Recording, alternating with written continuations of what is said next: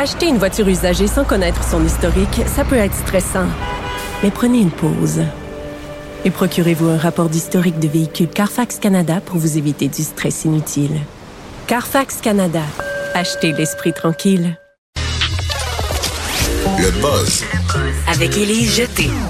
Bonjour Élise. Bonjour Mario. Alors dans ton boss d'aujourd'hui, tu nous parles d'abord d'un politicien qui veut se faire connaître Oui, à tout prix. quelqu'un qui a, qui a de l'imagination. hein. On dit souvent qu'il faut euh, regorger d'imagination si on veut. Faut être audacieux. Oui, il faut être audacieux pour être connu. Je sais pas si toi, tu serais allé jusque-là durant ta carrière Oui. politique, mais il y a un politicien qui a décidé de mettre de la publicité sur le site pornographique Pornhub. En disant aux gens, ben si vous voulez euh, tellement aller hein, sur ces sites-là, parce qu'on sait que ce sont des sites qui fonctionnent très bien. euh, ben, Fréquentation. oui, oui. Euh, ben, on, on va mettre de la pub là. Donc, il a fait un montage publicitaire qui met de l'avant une photo de lui-même. Et il y a une phrase, euh, là, euh, ça se passe au Danemark, fait que mon... euh, mon je parle pas vraiment. Peux traduire en français. Oui, c'est ça. On Je vais vous dire la version française, adaptation libre. Mais ça veut dire, euh, quand vous aurez fini de vous masturber, votez pour moi. C'est ce qu'il a mis sur sa photo.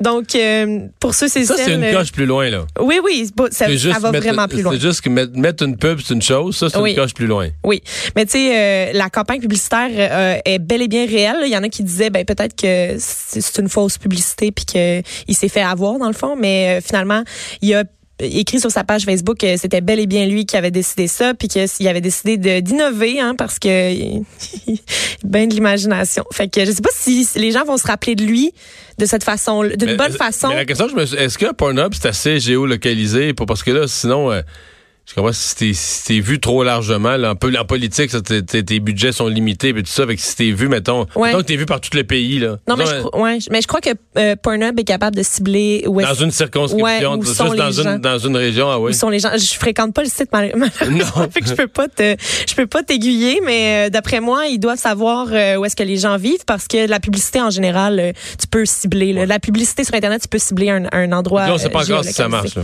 Bon, on sait pas si ça marche parce que tu sais, imagine quand tu arrives dans l'isoloir ensuite, est-ce que tu penses vraiment à ce que tu as vu quand tu étais sur Pornhub, tu sais? Ouais, Je pense pas. ça se peut que non. Ça se peut que non. Moi, en fait, mon association. euh, Mais en fait, c'est une pas, campagne de notoriété. C'est juste d'être. C'était complètement un inconnu. Ah, il sera vu, c'est ça, il sera vu. C'est de l'intérêt. Fait qu'ensuite, quand on voit ton dépliant, on va aller lire ce que tu as à dire parce qu'on va dire Ah, lui, il est sauté, là, un peu. Oui, là. C'est ça. Mais C'est un euh, original. c'est un original, donc euh, son Mais nom, est-ce qu'on c'est, euh, est-ce qu'on sait, c'est. Non, peut-être pas dans la politique danoise. Est-ce qu'on sait s'il appartient à un tout petit parti marginal qui essaie de se faire c'est connaître? pas un parti marginal, c'est le la Liberal Alliance, fait que c'est genre. Non, c'est un parti important. C'est ça, là, c'est c'est un gros même. parti. Il s'appelle Joachim B. Olson, fait que si jamais vous voyez son visage passer sur Internet, c'est peut-être parce que vous êtes sur un site. c'est ça. Bon, euh, une faille, et là, c'est une énorme nouvelle sur tous les réseaux sociaux. Oui. Dans l'application WhatsApp, une Oui. faille de sécurité majeure. Oui, est-ce que tu utilises WhatsApp? Je l'ai déjà utilisé. Ouais. C'est une, une application en fait qui permet, c'est de la messagerie cryptée, donc euh, en principe, c'est supposé être super sécuritaire la messagerie cryptée. Ben, moi, j'utilisais ça pour communiquer avec quelqu'un qui était outre-mer. était Exactement. Donc, autre- la plupart des gens qui voyagent utilisent euh, WhatsApp euh, parce que c'est un, c'est une façon de texter, mais euh, quand- Économique. économique parce qu'on a juste besoin du Wi-Fi. Euh, la faille qui a eu lieu a donné accès à tout le contenu des téléphones intelligents des gens visés, euh, contacts, messages, photos, n'importe quoi qui ont été, euh, toutes les choses qui ont été envoyées. Euh, et c'est, euh, ça fait partie de Facebook. Hein, c'est Facebook qui, euh, qui possède ça, donc. ça, ça va pas bien, hein, comme on dit, parce qu'il y a souvent des failles de ce côté-là aussi. Et la faille de sécurité a, euh, a été résorbée euh, avec la mise à jour de l'application. Donc, WhatsApp a dit euh, à leurs usagers, bon, si vous avez... C'est l'application WhatsApp sur tous les appareils, que ce soit Android ou iPhone ou. Oui, Android, iPhone, tout le monde a été visé, mais ils sont pas capables de dire lesquels ont été infectés. Mais il y a, en fait, ce sont des pirates informatiques qui ont profité de la faille pour aller insérer un logiciel malveillant dans les téléphones, euh, ce qui faisait en sorte que c'était simple un simple appel sur WhatsApp euh, pouvait Mais te donc, quelqu'un contaminer. comme moi, j'ai l'application, mais mettons, ça fait des mois je l'ai pas utilisé. Si je l'ai pas utilisé Ça pendant- devrait être correct, ouais. si je l'ai pas utilisé pendant les heures où elle était infecté, Exactement, mais on te suggère, donc WhatsApp te suggère de faire ta mise à jour de ton application et de faire tes, tes mises à jour de ton téléphone parce tout de suite, que là, plus- tout, tout sera résorbé. Tout de suite, je suis plus incité à le désinstaller comme je l'utilise Ben plus c'est vraiment. ça. Moi, je m'en sers pas non plus, euh, fait que je- j'ai pas l'intention de l'utiliser. Euh, Puis moi, ce qui et là, c'est là que ça, ça me fait un peu des frissons dans le dos. Les pirates ont été capables d'activer le micro et la caméra de certains téléphones pour écouter et visualiser l'environnement des propriétaires des appareils. Euh, fait que c'est vraiment, c'est un logiciel espion là. C'est pas n'importe quoi. Fait que c'est C'est gros. c'est gros puis ça, ça ça fait peur là imagine là le, tu es dans ton téléphone puis il y a quelqu'un un- quelqu'un de malveillant qui peut être en train de te regarder et de t'écouter aussi non, moi, euh, j'aurais tendance, c'est le genre, tu sais, parce que c'est une belle ironie du sort, étant donné que WhatsApp est reconnu et considéré comme étant l'application la plus sûre pour communiquer outre-mer, mais moi, je, moi, je vais me contenter de, de texter. Bon. Euh, boire un verre au cinéma, Oui, une petite bière pendant ton film. ben c'est déjà le cas dans les VIP. Oui, c'est déjà le cas dans les VIP, mais Cinéplex veut vendre de l'alcool maintenant dans, dans euh, tous les cinémas au Québec. C'est ce qu'ils veulent faire.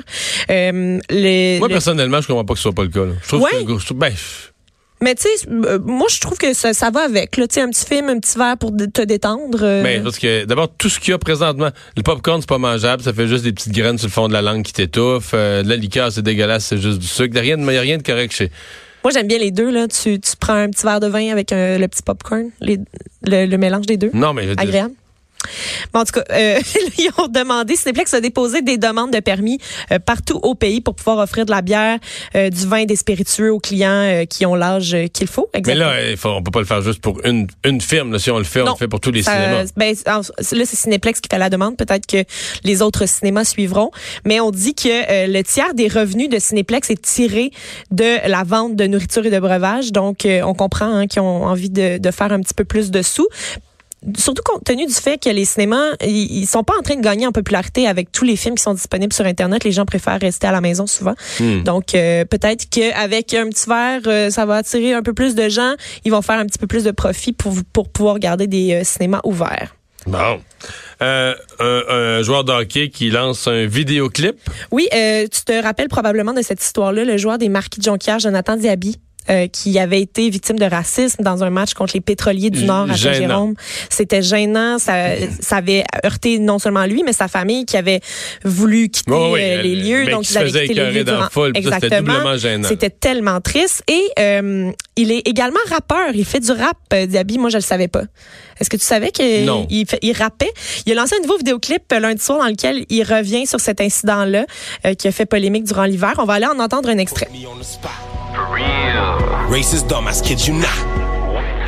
These haters put me on the spot. I got my voice, don't need a Glock, and I'ma show you what I got. Till I'm getting to the top. Go crazy, my family go crazy. If you touch one of my loves, one nigga, you gon' pay me. Ignorance is bliss, you still unhappy. Damn. Your daughter want the Negro playing hockey. C'est ton genre de musique, Mario? Ben, tu peut-être dire que je suis fin observateur, mais c'est en anglais. Oui, c'est en anglais. Oui, oui. oui.